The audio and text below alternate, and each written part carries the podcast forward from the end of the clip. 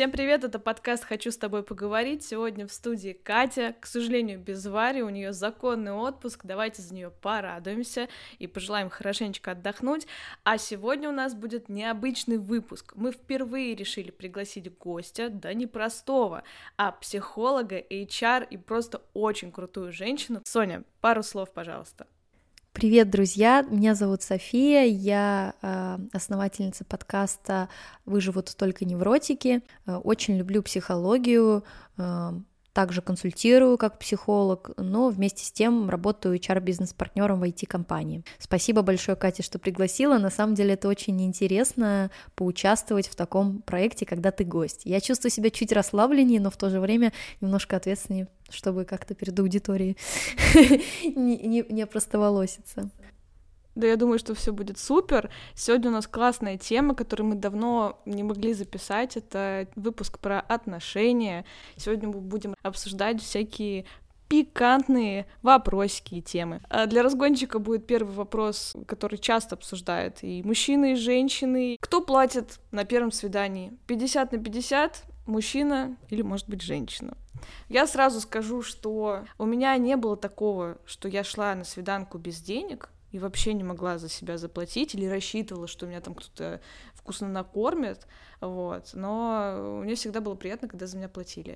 Смотрите, что здесь хочу сказать. У меня здесь разделилось мнение. То есть есть я как человек, есть я как женщина и есть я как психолог. Я как человек считаю, что должно быть справедливо. То есть иногда, если человек может угостить, круто, не может, ну, что поделать. А как женщина мне почему-то хочется, чтобы за меня платили, я так чувствую, да, вот приятно очень, как-то мне это греет. А, а как психолог я скажу, что нет правильного, потому что в том же самом универе на, на факультете психологии нас не учат о том, как выбирать установки и а, убеждения. И здесь в этой проблеме заключены именно установки и убеждения, то есть как человек себя воспринимает, как он э, считает, э, он должен преподноситься как бы людям сам внутри для себя, и какие у него есть собственные ожидания от себя и от других. Получается, если у меня есть ожидание, что парень должен платить, а у парня ожидания таких нету, то здесь конфликт интересов, и никто из них не прав, не виноват. Вы должны оговаривать на берегу для самого себя, или самой себя, как вам комфортно. Но мне очень понравилось то, что ты отметила, что обязательно с собой должны быть деньги, чтобы не случилось такой ситуации, где вам нечем платить, потому что вы понадеялись на другого. Вот, я также видела разные ситуации, как там женщина э, говорит, вот, он за меня не заплатил, позвал меня в дорогой ресторан и предложил напополам. Разделить. С тех пор я этого парня не видела, конечно же, там другой мужчина э, оплатил, и она так это преподносила в ключе, ну что типа он обязан, как он так посмел. Но чужие деньги — это чужие границы. Как какая мудрая мысль, чужие деньги, чужие границы, блин. Я хочу повесить это в рамочку, правда. Я думала о том, что, наверное, самым нормальным и самым честным было бы обсудить этот вопрос просто заранее, и все. Потому что это, это может показаться для, для кого-то странным, потому что какая-то вот эта вот социальная игра отпадает, и, может быть, разрушается для кого-то романтика, но по мне так это вопрос какой-то внутренней безопасности и комфорта. Потому что когда ты идешь навстречу и знаешь, чего там ожидать, ты можешь насладиться тем, что ты общаешься с человеком и не думаешь о том, э, в конце придется тебе оставить пол зарплаты на то, чтобы на то, чтобы поели, да, или как тебе себя повести, если ты не привыкла, что за тебя платят, или наоборот, как тебе себя повести, если ты привыкла, что за тебя платят. Если, например, партнер неадекватно на это отреагирует, но это уже для меня, например, большой знак потому что я не готова встречаться с человеком, который, например, не разговаривает. Вот. Ты знаешь, но здесь тоже может быть э, такая история, если мы берем вот наш российский менталитет, то не с каждым парнем на, на свидании такое обсудишь. И это не ставит крест на человеке, потому что он может быть эмоционально осознанным, но каждому нужно свое время на сближение, и не все готовы открыто говорить. Поэтому в этой ситуации я бы, наверное, опиралась на какой-то внутренний отклик. То есть, если есть желание остаться и поисследовать, что там произойдет в этом диалоге, то оставаться. Если есть какая-то тревога, сказать, ты знаешь, вот возникло ощущение тревоги, я задала тебе вопрос, мне стало некомфортно. Посмотреть, что человек скажет. Опять-таки, по одному свиданию судить в целом человека довольно сложно, потому что столько разных факторов может быть. Плохое настроение, не знаю, ситуация какая-то плохая случилась. В целом, может быть, какая-то ситуация, которая длится давно в жизни. Это очевидные вещи, но о них не грех напомнить. Это правда. Э, на самом деле для меня вопрос, э, кто платит на первом свидании, он гораздо сложнее, чем э, должен быть секс на первом свидании или нет, потому что он либо случается, либо не случается. Если мы об этой теме начинаем, например, говорить, и если бы меня спросили, нормален ли секс на первом свидании, я бы сказала, что он нормален, в том случае, если ты на него согласен. Если ты сам считаешь, что это нормально, значит, он нормален. Если твой партнер согласен и вы этим занимаетесь, все с этим ок. Я полностью с тобой согласна. Вы хотите секс, у вас есть секс, я бы исследовала, почему вы задаете этот вопрос. То есть, почему вам кажется, что это ненормально, и почему вы испытываете, видимо, возможно, тревогу или какие чувства вы испытываете, когда задаете этот вопрос. Э, стыд, наверное, я бы вот так, если фантазировала, какую-то такую тревогу, сверку социальную, а вот как меня общество-то примет. И здесь, конечно, важно исследовать себя, чтобы не наделать ошибок самой себе. Потому что даже если вот общество скажет, да, нормально, вы подумаете, ну, в принципе, нормально. Есть же и риски за заняться сексом на первом свидании, именно для вас, то, что еще какой-то близости с человеком человеческой не произошло, а физическая близость уже есть. И в этом на самом деле, ну, есть какие-то риски. То есть это вот люди, которые говорят, вот, не занимайтесь сексом на первом свидании, они категоричны. Но в каждом категоричном изречении есть доля какой-то, какой-то логики. И просто поторопившись, вы можете что-то упустить для себя, возможно, какую-то глубокую связь, потому что бывает неловко. Вроде уже сблизились, а как люди-то еще ничего не настроили. А, и у меня было много примеров знакомых, эм, да что уж греха таить у меня самой, когда я э, вступала в какие-то близкие отношения, да, возможно, не на первом свидании, там, спустя какое-то время, но с человеком еще не было какой-то связи, и получается, что ну, поскольку я тогда была не очень, наверное, осознанно и зрела в этом ключе, я не понимала, что дело-то в том числе и в этом, что связи нет, есть уже какие-то ожидания, но близко поговорить с человеком я не могу. Поэтому секс на первом свидании — это нормально, но задавайте вопрос себе, а, каких отношений вам хочется с этим человеком. Если это разовая история, почему нет? Если вы до этого были знакомы и э, вас тянет, супер. Если вы хотите построить отношения, вам хочется именно сейчас, почему нет? Да. Но э, я просто хочу объяснить и вот эту категорическую точку зрения, что в ней тоже может быть зерно, что еще близости не случилось личностной, а физическое случилось, и могут быть свои последствия от этой темы. Я вот, например, человек очень тревожный, и у меня никогда в жизни не было секса на первом свидании, потому что для меня это элементарный вопрос безопасности. Если я не знаю какого-то левого мужика, каким бы обаятельным он не был, каким бы он не был там привлекательным, добрым на первый взгляд, у меня вообще ничего внутри не поднимется, чтобы заняться с ним сексом, потому что а вдруг что-то пойдет не так, и он меня, не знаю, там э, придушит где-нибудь у себя в комнате, и меня потом не найдут. В копилку про э, вот безопасности, кстати, и про то, что мы обсуждали личные границы, так это же то же самое, что это вопрос, насколько быстро вы готовы сближаться с человеком и какие границы вы выстраиваете. Есть хорошее упражнение для определения вообще личных границ.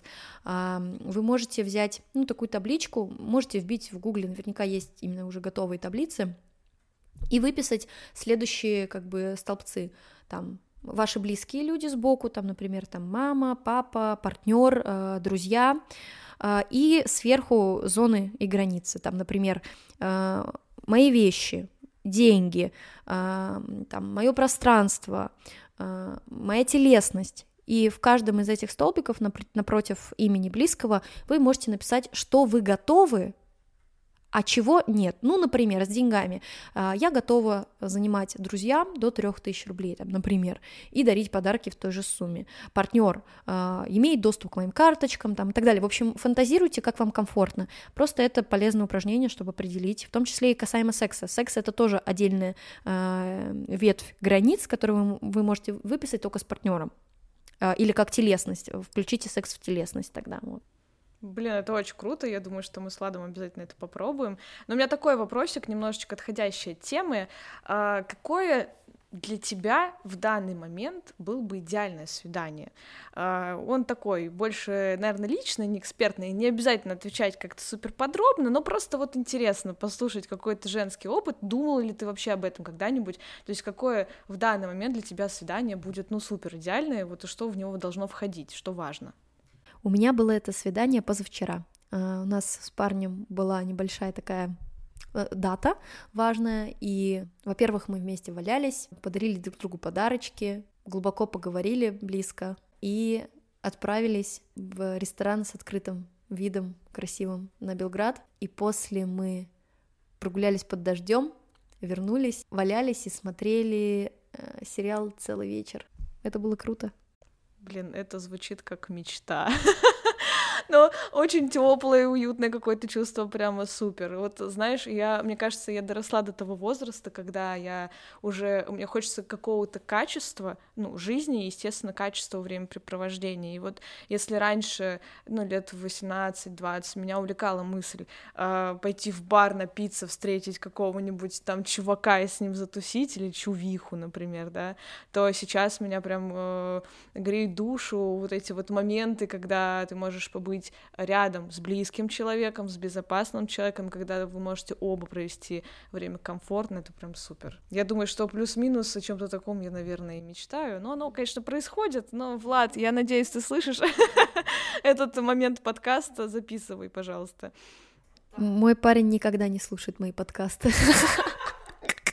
Это было бы один из классных планов идеального свидания. На самом деле мы так с тобой ответили, возможно, для кого-то немного так это скучно. А, если бы пару лет спрашивали назад меня, и, может быть, даже сейчас э, что-то такое безбашенное придумать, например, противоположное моему свиданию, идеально это вообще то, что у меня отзывает отклик, интерес, ощущение разделенности и ощущение, что меня видят и что это взаимно. Поэтому эту цель можно добиться и другими действиями. Например, вместе отправиться в путешествие спонтанно, было бы круто, вот. Или вместе э, заказать стриптизершу мне пришло в голову. Ну ладно, это уже из, из разряда эзотерики. В общем, что-то такое тоже было бы прикольно. Но если... Интересно, почему спросили нас? Просто интересно? Э, смотри, часть вопросов я брала э, как важные темы, которые обсудить. Часть вопросов нам приходили. Какие-то, может быть, вопросики я от себя добавила. Вот, но в любом случае это очень интересно и полезно послушать. Мы обсудили с тобой э, такую пред, пред тему перед отношениями, свидание, такой небольшой разгон. Перешли уже к тому, что э, по факту, получается, ты в отношениях, да, я в отношениях, и я думаю, что часть наших слушателей тоже в отношениях или когда-то в них будут, вот, и хотелось бы затронуть тему достаточно популярную, это отношенческие проблемы. А конкретно какие трудности испытывают пары в отношениях чаще всего, что первое тебе приходит на ум, да, может быть, ты знаешь, у тебя какая-то статистика есть э, психологическая, вот. Но по мне это, наверное, проблемы в сексе, это, наверное, проблемы, кто работает, кто не работает, то есть что-то связанное с деньгами. И э, это проблемы, связанные с э, эмоциональностью. Либо это чересчур эмоциональные отношения, которые разрушают, либо это отношения, в которых скучно. Вот это топ-3, которые всегда держатся у меня в голове. С, наверное, с каждой из них я сталкивалась вживую, и хотелось бы послушать твое мнение и что ты вообще можешь, э, чем можешь поделиться на этот счет. Мне кажется, каждая пара, а, она сталкивается с этими проблемами, но по факту внутри этих проблем есть еще проблемы. Ну, то есть ссориться из-за денег не равно ссориться из-за денег. Это всегда про что-то глубже. Ну, например, про значимость в паре, про вклады в паре, про ту же самую разделенность, увиденность в паре, а, про какие-то потребности безопасности. И вот разделить проблемы их сложно, потому что всегда нужно смотреть вглубь. Во-первых, каждая пара проживает свои кризисы. Кризис идеализация обесценивания, когда мы э, сначала идеализируем своего партнера, а потом мы начинаем замечать какие-то его недостатки, и мы начинаем всецело тогда его обесценивать, э, или какие-то части его обесценивать.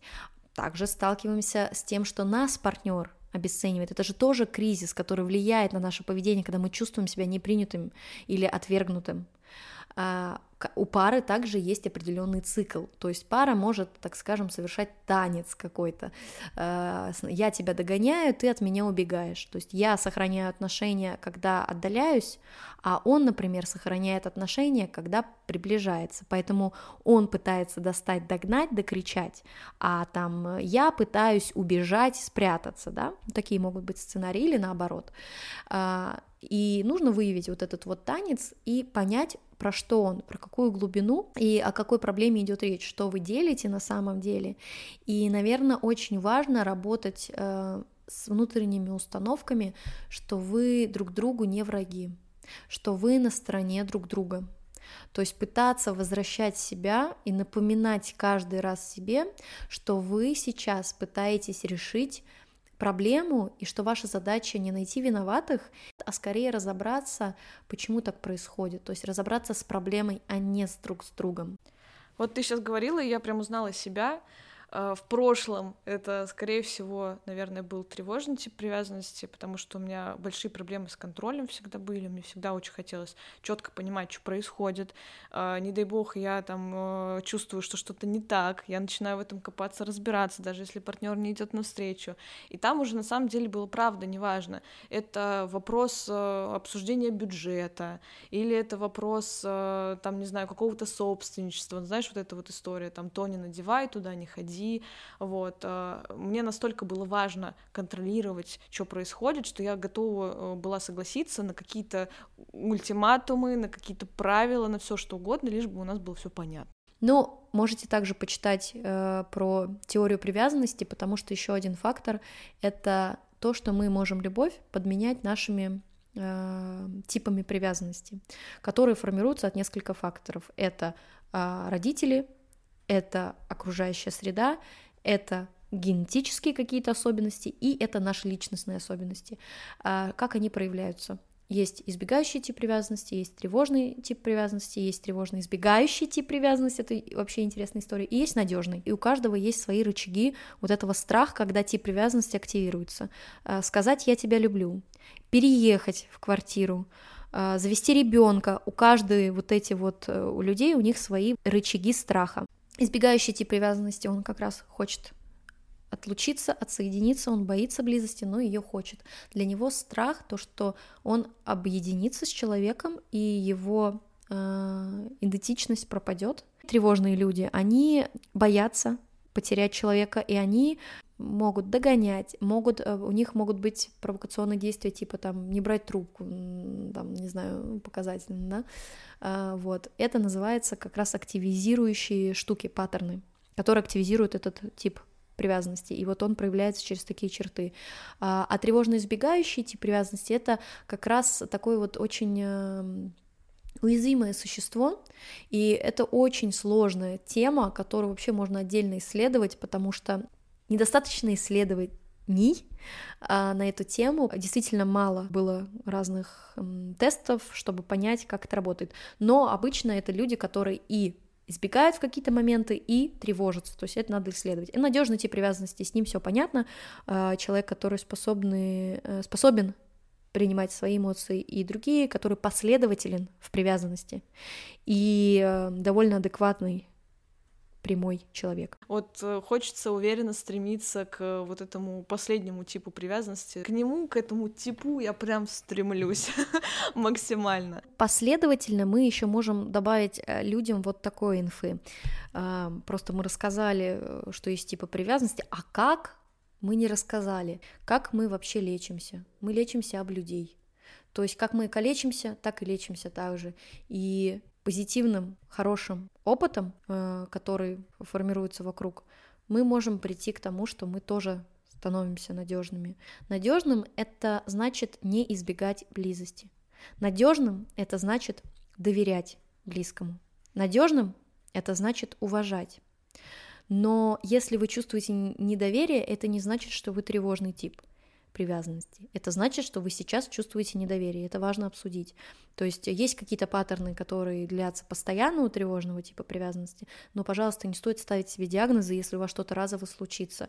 Э, нужно быть терпеливее к себе и лучше не оценивать, а исследовать. Это тоже нужно куда-нибудь в рамочку повешать, повесить. А, супер, слушай, вообще супер. Я прям сижу как будто на сеансе у психолога. Я думаю, что наши слушатели плюс-минус то же самое будут чувствовать, когда будут слушать этот подкаст. Хорошо, тогда вопросы такие, более, наверное, простые, э, прямые и, наверное, опять же, личные. А, не работать в отношениях — это нормально или нет? Для тебя и вообще? Ой, хороший вопрос. Хочется немножко напомнить термин здорового типа психики, и туда в том числе входит человек, у которого самореализовался, у которого как бы есть работа, вот. Но это не значит, что если человек не работает, он э, нездоровый или что-то такое. Э, важно, чтобы у человека была самореализация, где он э, реализует себя, где, что ему интересно делать. Мама — это тоже работа. Уход по дому — это тоже работа а, там, заботиться о, о близком отчасти, это тоже работа, всякие ситуации бывают. Вот, поэтому нормально не работать. Вопрос вам. Как вы себя чувствуете? Вам комфортно? Потому что я помещаю себя в ситуацию, где я не работаю, и мне нехорошо в душе, я не кайфую. Мне очень важно себя реализовывать. Мне очень важно видеть куда я двигаюсь, для чего и какую пользу я приношу миру. Мне это важно. А что важно вам? Как вы хотите, хотите, как вы хотите проводить свой досуг, свободное от работы время? Я как раз об этом задумалась, когда перестала работать. Мне казалось всю жизнь, поскольку я всю жизнь работала там с 16 лет, подрабатывала, потом 18 официально вышла, и вот пошло-поехало, и вот до 25 лет, работа за работой, без отпусков, без всего, и я прям мечтала, я думала, что, ну, я буду счастлива натурально, если меня кто-нибудь в этой жизни уже освободит от этой пилецкой работы, я вот начну, не знаю, творчеством заниматься, спать до обеда, вообще все, что захочу, начну делать.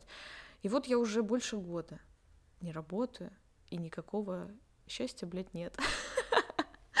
То есть я выспалась, это объективно, я стала чувствовать себя лучше, это конечно.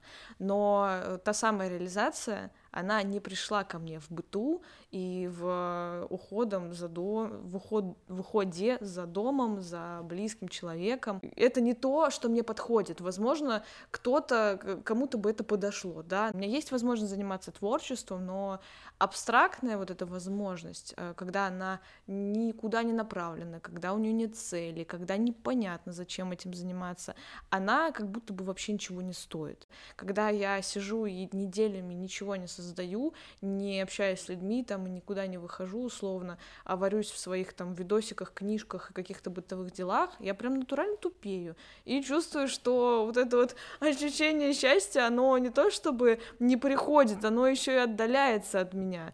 Да, ты знаешь, наверное, такой вопрос тогда себе задавать. А для чего мне нужно это время без работы? Какую цель я реализую я хочу отдохнуть, я устала, сколько времени мне нужно, и это все есть у вас внутри. Не знаю сколько, пока три месяца, четыре, пять, не знаю, но вот я вот вообще никакой деятельностью не занимаюсь. Через какое-то время просыпается интерес, э, появляются силы, вы отдохнули и уже можете думать в сторону, чем заниматься. Вопрос просто э, задавать себе для чего и какой смысл. Опять-таки, по скрипту мы не обсуждаем здесь ситуации, когда человек э, болен, и есть психическое расстройство, депрессия э, и так далее, потому что ну, это нерелевантный опыт для них, то, что мы говорим, неприменимо. Им иногда бывает сложно даже социализироваться и э, интегрироваться в социум. Кстати, про депрессию и про расстройство.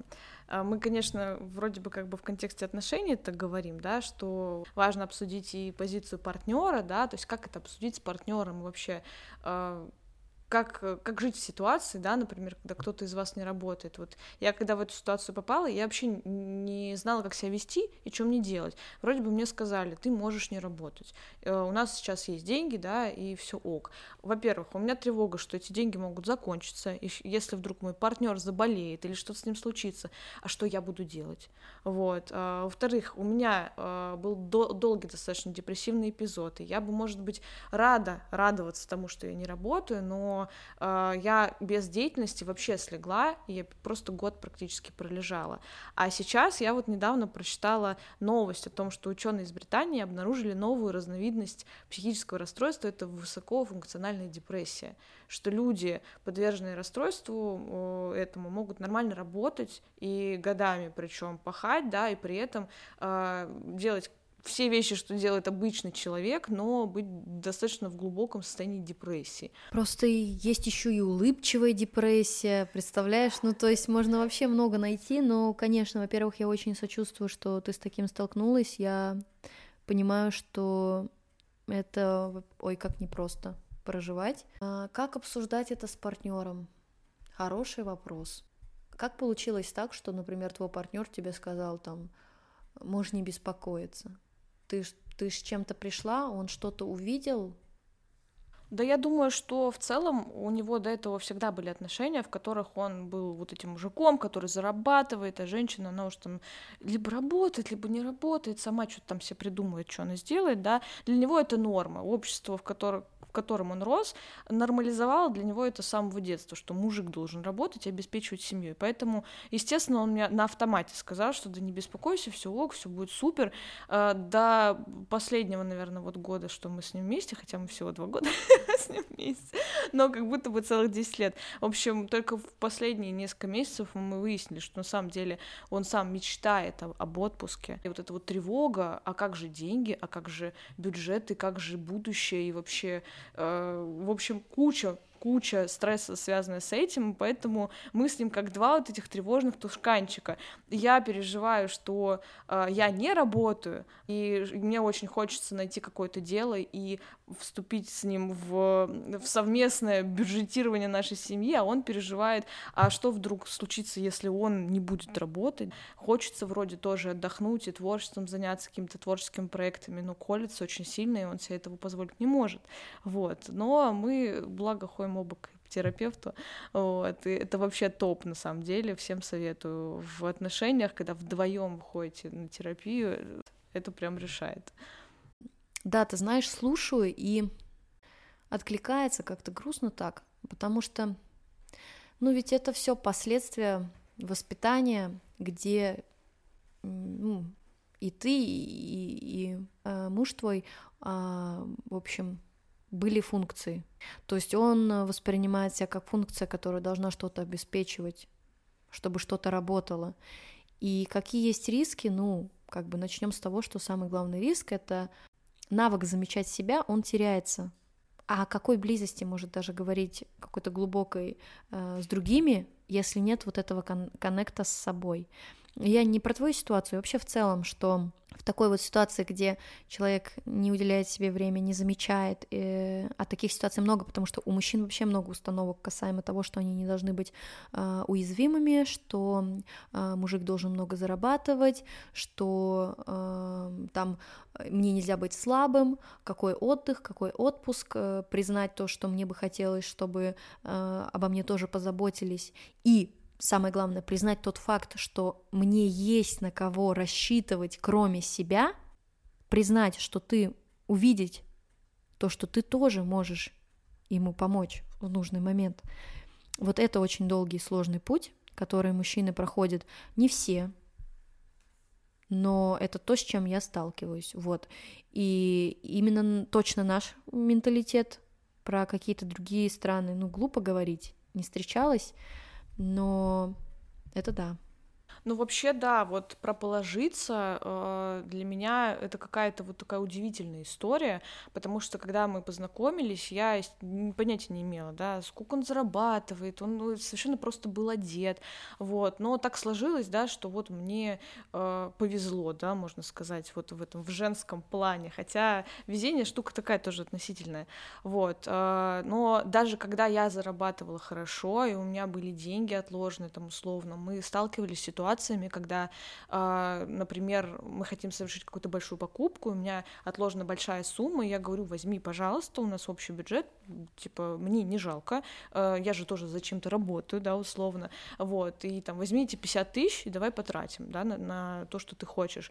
И вот это вот э, я тебе верну, что как, то есть он не может смириться с тем, что я просто готова ему э, подставить плечо свое или там разделить с ним какой-то свой заработок, да, то есть э, внутреннее ощущение все равно говорит, ты только один в этом мире, ты сам за себя, ты никому ничего не должен э, быть должен, вот, и я его и понимаю в этом плане, потому что я сама всю жизнь такая, и я ненавижу быть должной, я все время стараюсь отдать всем сразу все деньги, а лучше никогда в жизни их не занимать, лучше, блин, жрать доширак вообще, вот, но с возрастом это, конечно, проходит, когда над этим работаешь, потому что лучше иногда воспользоваться какой-то помощью, да, обратиться, чем страдать и делать во вред себе, вот. Мой любимый термин, с которым я недавно познакомилась, это нарциссический отскок. Это а, состояние, когда с нами что-то происходит, но мы не готовы разрешить себе впустить это в себя. Произошла какая-то ситуация, она меня не тронула, там э, помощь мне не нужна, я сама. Э, и круто это замечать. Откуда-то это пошло.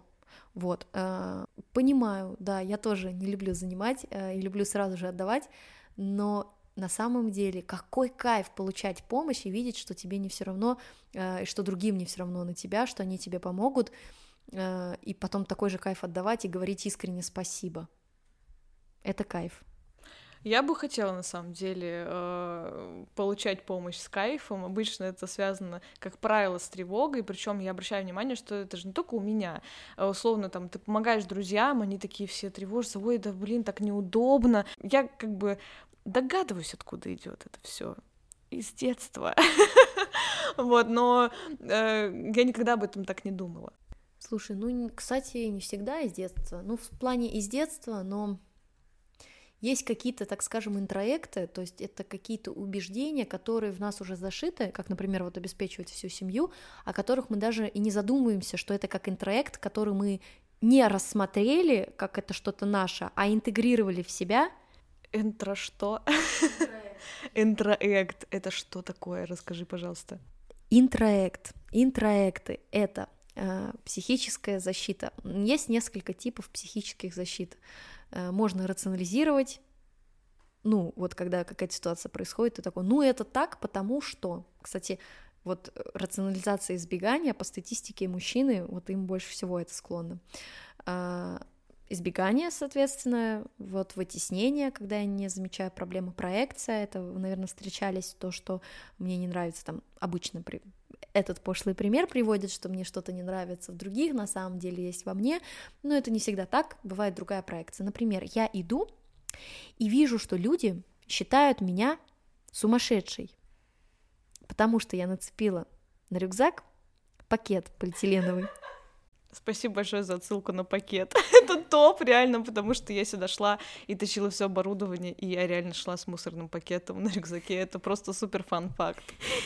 Так вот, это я так о себе думаю, а не другие. То есть я вижу в других это мнение, но по факту просто моя мысль, которая проецируется. Вот. А интроект — это такая же психическая защита, то есть э, какой-то взрослый, авторитетный показал или я считал э, убеждение о мире, которое я не успел переварить через какую-то свою автономность, самостоятельность, потому что я был маленьким. Я просто это принял как факт. Но это не факт, это мое убеждение. Ну, например, там, не знаю, э, чтобы такое незапрещенное на подкасте применить как пример, отношения с людьми моего пола — это плохо или это грех. Ну, это какая- какая-то установка взятая. Почему плохо, почему грех, непонятно. Вот, и, и таких установок может быть много. Букет должен быть объемным. Вы же, женщины, любите, когда букеты побольшие. Сказал мне недавно мой молодой человек. В смысле? Почему? С чего ты это взял? Просто собери от души то, что нужно. То есть настолько в голове рисуются какие-то вот эти убеждения, откуда они взяты, непонятно. Мы очень глубоко прям погрузились, даже это очень неожиданно для меня, на самом деле, и круто. А, предлагаю чуть двинуться дальше. Еще один вопрос из этой э, темы, из этой сферы. Часто в рилсах встречаются видео с таким смыслом, когда муж отпустил с подругами, когда жена отпустила с друзьями, или когда пришла в 5 утра, а там муж уже собрал вещи, да, ну типа там провинилась, накосячила. Вот. Э, интересно мне, откуда это берется, почему люди над этим шутят, потому что когда я это вижу, меня это ужасает. Если бы я пришла и мои вещи были собраны, то я бы охренела. Я вообще не сталкивалась с таким сессией, я не знаю, ко мне не приходили клиенты с такими проблемами, а, но вот если сейчас так подумать, но мне кажется, что это тема э, собственничества, знаешь, когда человек думает, что если он в отношениях с кем-то, то он имеет право на э, там его время, его тело, его там друз... круг друзей. Это, наверное, что-то около темы с границами, которые мы обсуждали в самом начале. Да, задача человека защитить и обрисовать свои границы, но я могу понять э, эту тему собственности собственничеством. Я не считаю, что партнер принадлежит мне, не дай бог, но anyway, я говорю мой, там, любимый, мой, мой, там, и так далее. Вообще, как э, дети познают мир, да, мы взрослые, но все еще остаются паттерны. Как он отделяет себя от мира.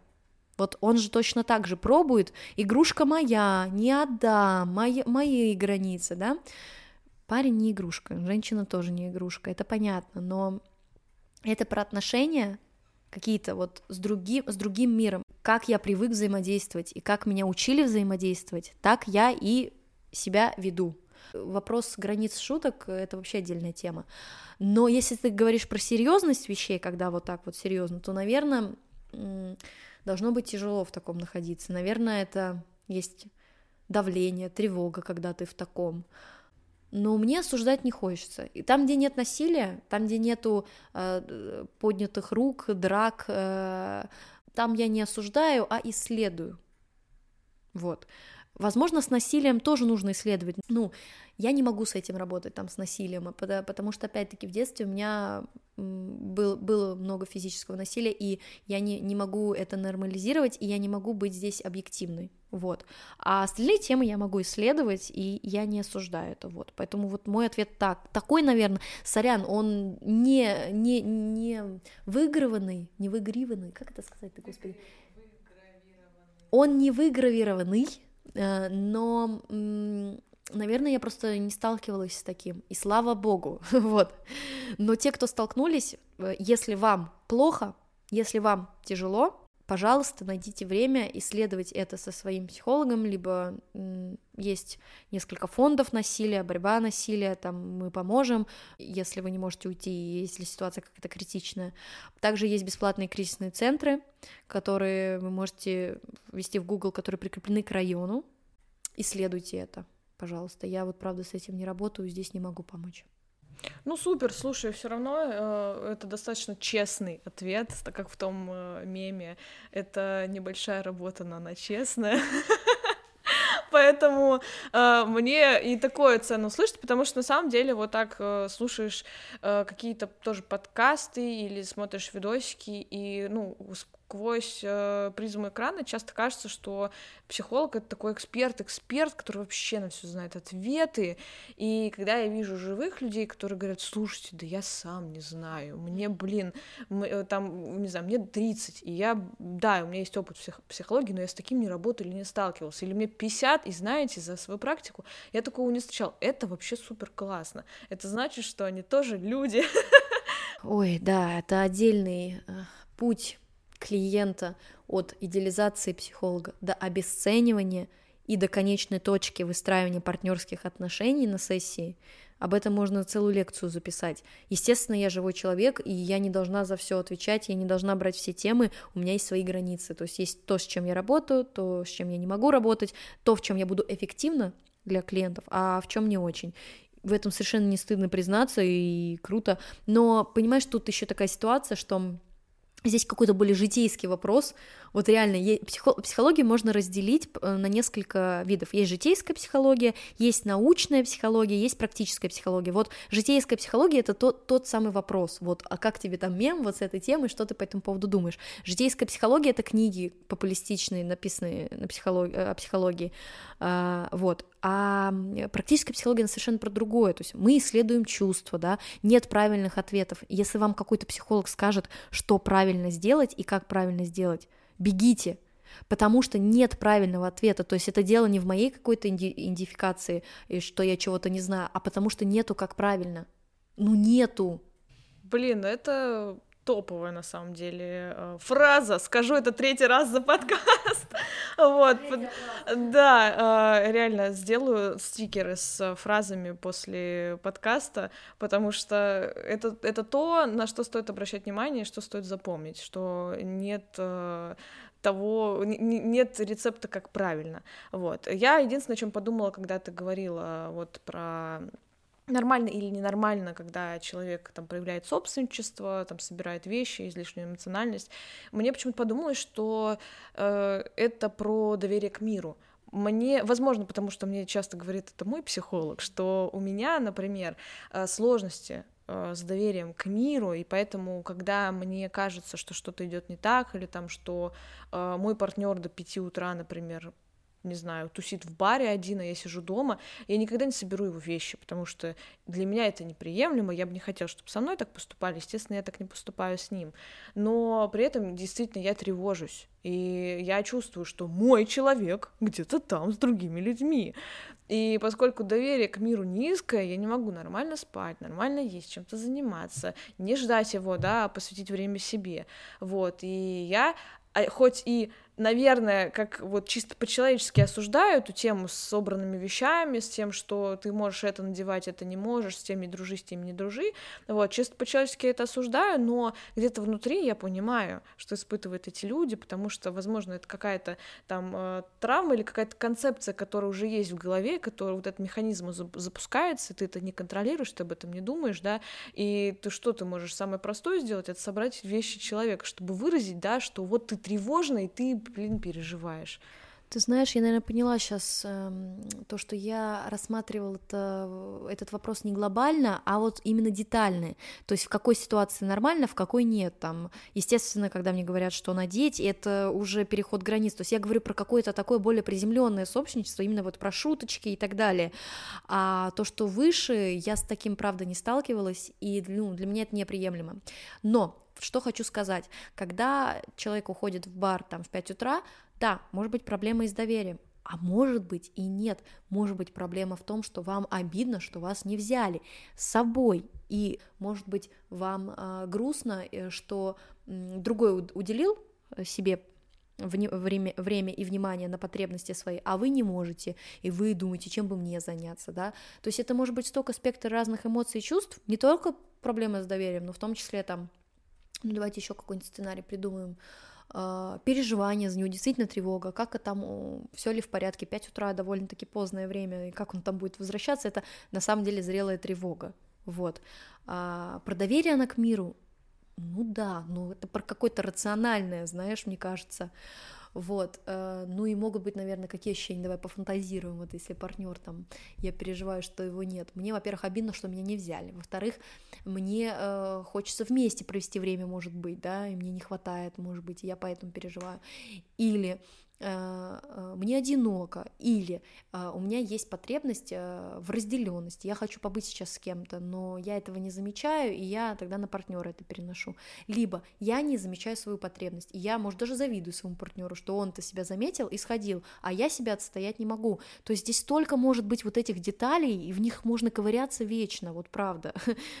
Ну, да, на самом деле, да. А, я, естественно, говорю со своей колокольни, потому что я изучаю э, это на своем опыте, и мне всегда интересно послушать, что думают другие люди. И если у вас есть какие-то свои истории, вы можете присылать их нам э, по ссылочке э, «Нескучный вопрос», он обязательно будет в Телеграм-канале, обязательно будет в Инстаграме. А мы перейдем к истории как раз-таки, которые нам прислали. А, история довольно непростая э, и интересная. Значит, читаю. Мне 24, я девушка с яйцами. Это из-за того, что отец алкоголик, и я часто заменяла его в семье. Сейчас соревнуюсь с мужем и не могу быть слабой. Я хочу быть главной в семье, но с другой стороны понимаю, что не хочу рядом с собой мужика на диване. И нравится быть в роли слабой. Но иногда накрывает, и я начинаю сравнивать его успехи со своими. Какой бы совет вы дали? Добрый день, э, тот, кто нам эту историю отправил. Вы знаете, вот читаю, и столько разных ну, каких-то мыслей приходит. Как-то, во-первых, и сочувствие к вам за какой-то непростой опыт. Чувствуется, что в 24, а, а уже как будто и не 24, прожили, знаете, такую зрелую жизнь. А, вот. Но есть одно но. Я вижу очень много каких-то именно установок и оценок вот слабый, не слабый, сильный, не сильный. Мужик на диване, слабый, сильный, что-то еще было, мне кажется, кажется, как будто бы. Вот, главный, да, да, да, как бы, а, стойте, стойте, подождите, а с чего вы взяли, что кто-то должен быть главным, и что такое для вас быть главным, а что такое для вас быть слабым, Почему вы думаете, что если вы будете сильны, то э, мужчина должен быть э, слабым? Почему нельзя быть э, вдвоем сильными? Почему вы думаете, что э, если вы будете сильным, то такая крайность, что он будет лежать на диване? То есть я здесь вижу э, очень такие категоричные высказывания, которые на самом деле противоречат друг другу. Э, на мой взгляд, слабость, которую вы можете подразумевать, это ведь про уязвимость. Сложно быть уязвимым, когда в детстве не получилось быть уязвимым, потому что ты был уязвимым и получал наказание. Это одна тема, с которой стоит работать. Что такое главное? Это чувствовать какую-то опору на себя, какую-то силу, двигаться вперед, достигать чего-то. Что для вас это значит быть главным? Э, почему вы думаете, что кто-то один должен этим заниматься? Вот. Э, опять-таки, что такое лежать на диване? Просто лежать, ничего не делать? Сколько? Э, с чем это может быть связано? Вопрос, он не глубокий. И если вы так относитесь к жизни, вас это и стрессует. Потому что получается, что вы на мир смотрите через какую-то вот именно призму, через набор категорий, которые, к сожалению, вам не помогают, они вас фрустрируют. Вы уже сильная, и вы в то же время уязвимая это никак не изменить и не исправить. Это то, что у вас есть. На самом деле то, что есть в каждом человеке. Что-то хорошо получается, что-то не очень. Где-то вы можете проявить силу, где-то слабость. Наверное, позамечать себя в этом, поисследовать, как так получилось, что вы в один момент утратили разрешение быть уязвимой. Как так получилось, что в один момент у вас стал мир делиться на сильных и слабых? Кого вы заносите в эти списки? Какие чувства они у вас вызывают? Ну, я слышу к слабому такое пренебрежение, отвращение, как будто бы вот какое-то такое, что может быть, ну, слабый, жалость. А почему жалость это плохо? Сильный, кто это? Это вот какой-то неуязвимый супергерой, который ни, ни на что не обращает внимания, движется как ракета вперед. Замечайте ваше отношение к слабым и сильным, к себе слабой. Что для вас слабость и почему вы так оцениваете? Почему стыдно быть слабым или нет? Почему почетно быть сильным? Вот просто эти установки, они отдаляют от близости, потому что в этом тоже мы с вами обсуждали вот этот нарциссический отскок, да, что я бесчувственная, я иду дальше, но ведь это не так. И это, наверное, про то, что мир-то он серый, и он в то же время умещает в себе и сильно, и уязвимость. Очень интересно и глубоко. Я, как не экспертный эксперт, э, простой э, человек, который просто в отношениях, от себя могу сказать, что мне кажется, ощущенчески, это вопрос тоже какого-то контроля, когда хочется, чтобы все было определено, что вот здесь э, слабый человек, вот здесь сильный, и мы договорились. Или наоборот, давай поменяемся, ты будешь слабым, я, я сильный, там как-нибудь, да, договоримся. Но э, я вот, например, не могу себя представить э, в 100% случаях сильный или в 100% случаях слабый. Потому что если вопрос, например, касается, э, не знаю, оформления документов в какой-нибудь инстанции э, государственной, я превращаюсь просто в мышь. В этот момент у меня муж капец какой сильный. Он прям идет как пароход, он знает, что сказать, кому улыбнуться, его там все обожают, оформляет эти документы на раз-два, выходит красавчик, сзади взрыв, как в кино, он надевает очки, идет и все, и на нем женщины висят все в округе, потому что это просто он герой. Вот для меня, я это так вижу. А ты ему из угла кричишь: "Мое, мой!" Он возвращается домой, вещи уже собраны. Да, да, примерно так. В общем, э, но есть ситуации при этом, когда мой большой, большой волосатый лысый мужик вдруг становится слабым, потому что когда ему нужно подобрать э, на мероприятие одежду, он элементарно не может найти в шкафу вещи, где они, где лежат, хотя они лежат всегда на одном месте, на его полке, э, там я точно это, этот процесс контролирую, для меня ничего не стоит сочетать там кофту со штанами, с э, кроссовками, подобрать сумку или рюкзак и, не знаю, собрать его за пять минут, но для него это будет эпопея на полчаса, на 40 минут, он 10 раз расстроится, 6 э, раз вспотеет, никуда не пойдет просто. Э, и в этом месте я уж точно чувствую себя сильной. Вот опять же, что такое слабость? Ну почему это то есть получается слабость, давай, давай с твоей концепции, возможность концепции этой девушки для нее или для тебя это взаимозависимость от другого это когда ты зависишь от другого, когда у тебя есть чем-то сложность или где ты делаешь ошибку, это слабость.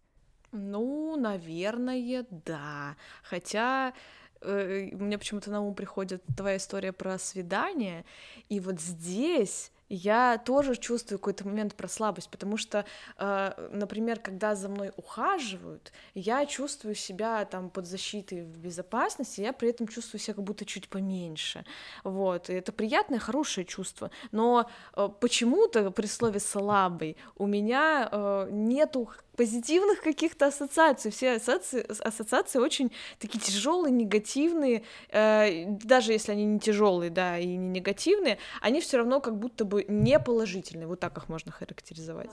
Вот спрашивается, почему, да, почему слабый это тот, кто чего-то не умеет, не знает или делает впервые, или превращается даже в маленького, да, получается, да, то есть это какая-то регрессия, когда я регрессирую, вот я все умел, я мог справиться, а тут не могу, и я регресснул, и это слабость, регрессировать это слабо.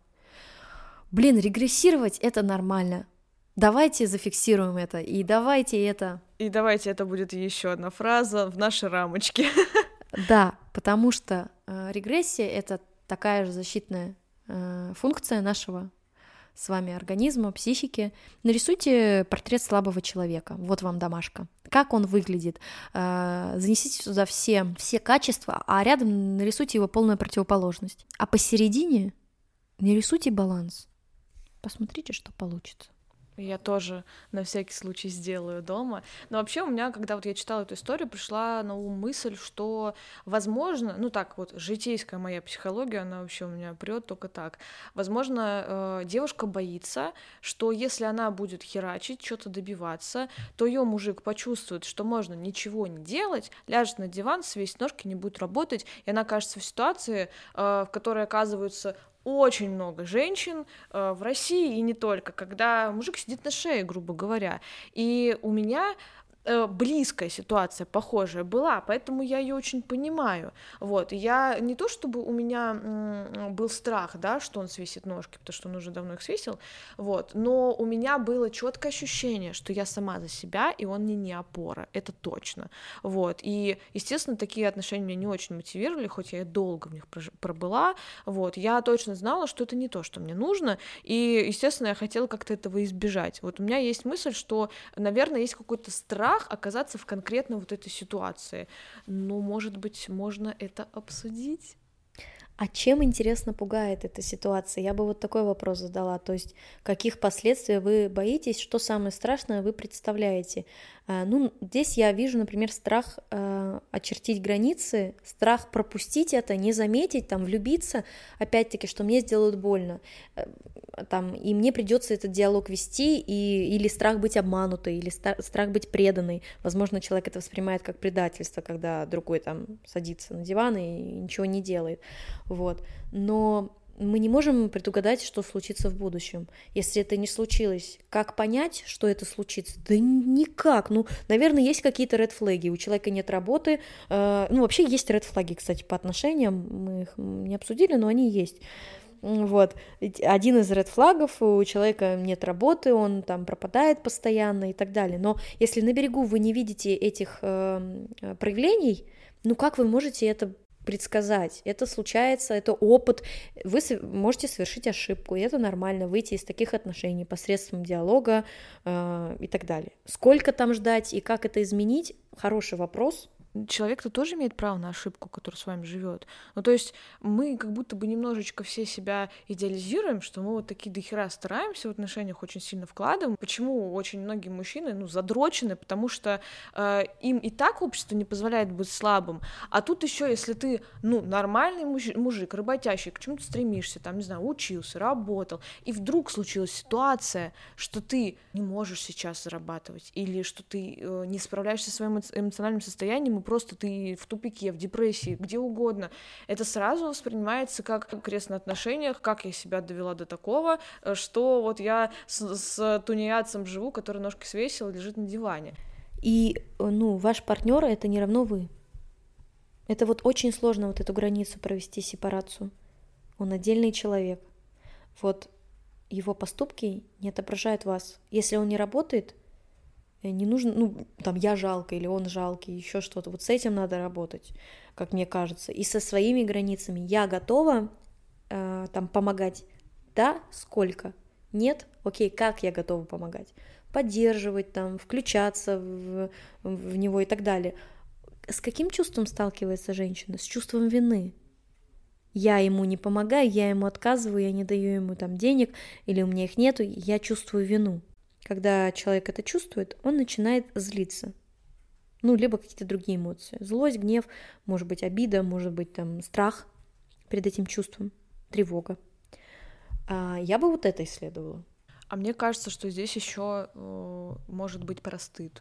Потому что когда твой мужик не работает, это стыдно. Когда ты добиваешься чего-то, у тебя есть цели, а он вдруг оказался слабым, или с самого начала таким был, или так случилось, то это стыдно, и стыдно это в первую очередь для тебя, хотя э, как бы как будто бы, знаешь, кажется же, это не твоя проблема, ну, ты, ты не равно твой мужчина, да, но это стыдно, это хочется как-то быстро исправить или как-то от этого убежать, вот, и, а стыд а, а, супер разъедающее чувство, оно настолько отвратительное, что мне кажется, что отсюда идет вот эта вот э, стигматизация э, вот этих ситуаций и со стороны общества, и со стороны людей, вот ты вроде бы сам не хочешь поддерживать вот это вот, э, ну, знаю, это клеймо, да, что если мужчина не работает, значит, он вот плохой, если он сидит на диване, если у него кризис. Ты вроде сам не хочешь это поддерживать, но общество поддерживает это, и ты все равно этот стыд автоматически испытываешь и варишься в нем. Еще в этом очень много тревоги за будущее, страха. Как там дальше будет? Вывезет ли он, вывезу ли я? Такая про неопределенность. Я думаю, мы много дали какой-то почвы для размышлений девушки. Вам удачи. Э, мы ни в коем случае не хотели вас, если что, там осудить или обидеть. Э, хотели помочь, хотели разобраться. Надеюсь, мы какие-то такие вот темы на подумать вам дали. Ну, мне кажется, что вообще не только девушки, и нашим слушателям, и даже нам самим прям очень очень сильно есть над чем подумать, очень много всяких тем. Э, я каждый раз удивляюсь, когда начинаю э, раскапывать какие-то простые вопросы, да, казалось бы, э, на сессиях со своим психологом, в диалогах со своим партнером, с подругами, и вот сейчас в подкасте удивительно на самом деле, сколько ответвлений от какой-то одной мысли или ситуации может быть. Так, ну и будет вопрос под звездочкой. Прислали два одинаковых вопроса, я их сейчас зачитаю оба. А, значит, первое, какие у вас принципы, правила в отношениях? И второй вопрос почти такой же, есть ли у вас правила в отношениях, например, не ложиться спать, не поссорившись? Э, я думаю, что это, наверное, какой-то более личный вопрос, вряд ли он требует какого-то глубокого психоанализа, вот, э, надо подумать. Наверное, наверное, я могу сказать, что у меня есть правило не врать друг другу. Это капец какое важное правило, и э, я не могу, хотя я уверена в своем партнере, да, я не могу за него стопроцентно сказать, но мне вот есть ощущение, что он э, не врет мне и обманывает, у меня есть вот это ощущение доверия, и естественно я э, сама очень хочу, чтобы у нас все было по-честному, и поэтому этот принцип мы э, по максимуму соблюдаем, быть честными. А у меня вопрос, а что для тебя, ну там сокрытие является враньем? Хороший вопрос. Очень хороший вопрос. Скажем так, э, если это сокрытие того, что, не знаю, ты пошел в бар, встретил старую блядь, подругу или бывшую, и она тебя засосала, это вранье. Я считаю это за вранье, честно. Если ты, э, не знаю, просто что-то произошло, да, и ты не придаешь этому значения, ну, то есть, не знаю, э, ты виделся с кем-то, не знаю, мимо прошел одноклассник, там, брат, друг, или Та тот же самый бывший мимо прошел, да, ну, ну, видел и видел, ничего не произошло, то, что у тебя какие-то твои мысли были, или там чувства возникли, это, это принадлежит тебе, и ты не обязан бежать и докладывать, что я видел бывшую и кивнул ей, но я с ней там не, не спал, ничего не говорил, вообще у нас все хорошо в отношениях. Вот, вот когда это э, превращается в какую-то категоричность, в крайность, тогда э, для меня это странно, вот, но быть честным, что, там, не знаю, встретил на улице бывшую полтора часа с ней разговаривал, э, просто обсудили, как дела, да, вот, и решил тебе сказать, потому что для меня это важно, да, чтобы э, у меня не было камня на душе, и чтобы тебе было спокойно, вот такой формат мне норм. А, а докладывать, бежать — это странно. У вас есть такая договоренность? Да, у нас есть договоренность, что если что-то произойдет в нашей жизни, да, на стороне, мы э, это обсудим. Если что-то начнет происходить, какие-то чувства, там не чувства, или какие-то ситуации, встречи, не встречи, то мы просто этим поделимся. То есть не обязательно категорически сразу же бежать докладывать, важно быть к этому готовым, к разговору можно там подождать, подумать, да, над этим, но для нас э, важно делиться, потому что иначе э, вот это вот э, ощущение доверия, оно такое, немножко как будто бы сыпется. Вот смотри, вот это не про правила, это про договоренности. Я верю в это. В отношениях у меня нет правил, у меня есть договоренности. Потому что мир это очень субъективная история. Каждый живет в своих фантазиях. Разные ситуации могут происходить. Каждый раз после этих ситуаций ты можешь сверяться. Можешь сверяться до и выстраивать договоренности. Но правила, наверное, работают только в быту, там, не знаю, вынести мусор. Но опять же, это тоже договоренность, это не правило. Правило это как будто бы как закон, то, что нельзя нарушить. Блин, это как-то странно. Я не хочу в категориях таких думать про свои отношения. Там еще какое было правило и что еще было? А, принципы есть у меня, принципы есть у него. А в отношениях у нас договоренности. Хорошо. Э, мне категория это нравится побольше, она как будто бы не так жестко звучит. Вот. Э, это не значит, что она освобождает от какой-то ответственности за то, что ты говоришь или делаешь, но как будто бы, да, помягче. Но если говорить про договоренности, да, то э, в тему наших договоренностей могу продолжить, что это, да, э, не врать друг другу и стараться быть по максимуму честными, э, это не оскорблять друг друга.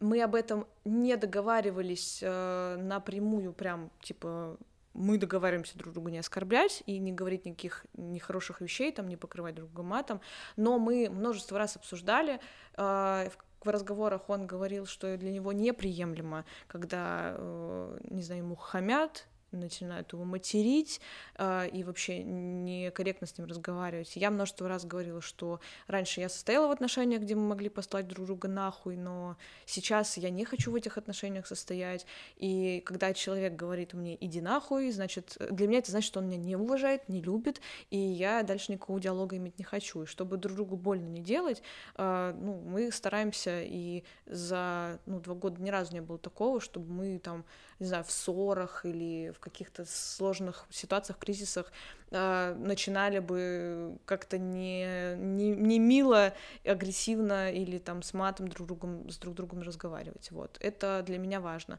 Но и, наверное, еще есть э, такая тоже негласная договоренность, это выслушивать друг друга, когда сложно вот, выговариваться и выслушивать. Это такой тандем из договоренности, потому что одно без другого не существует, наверное.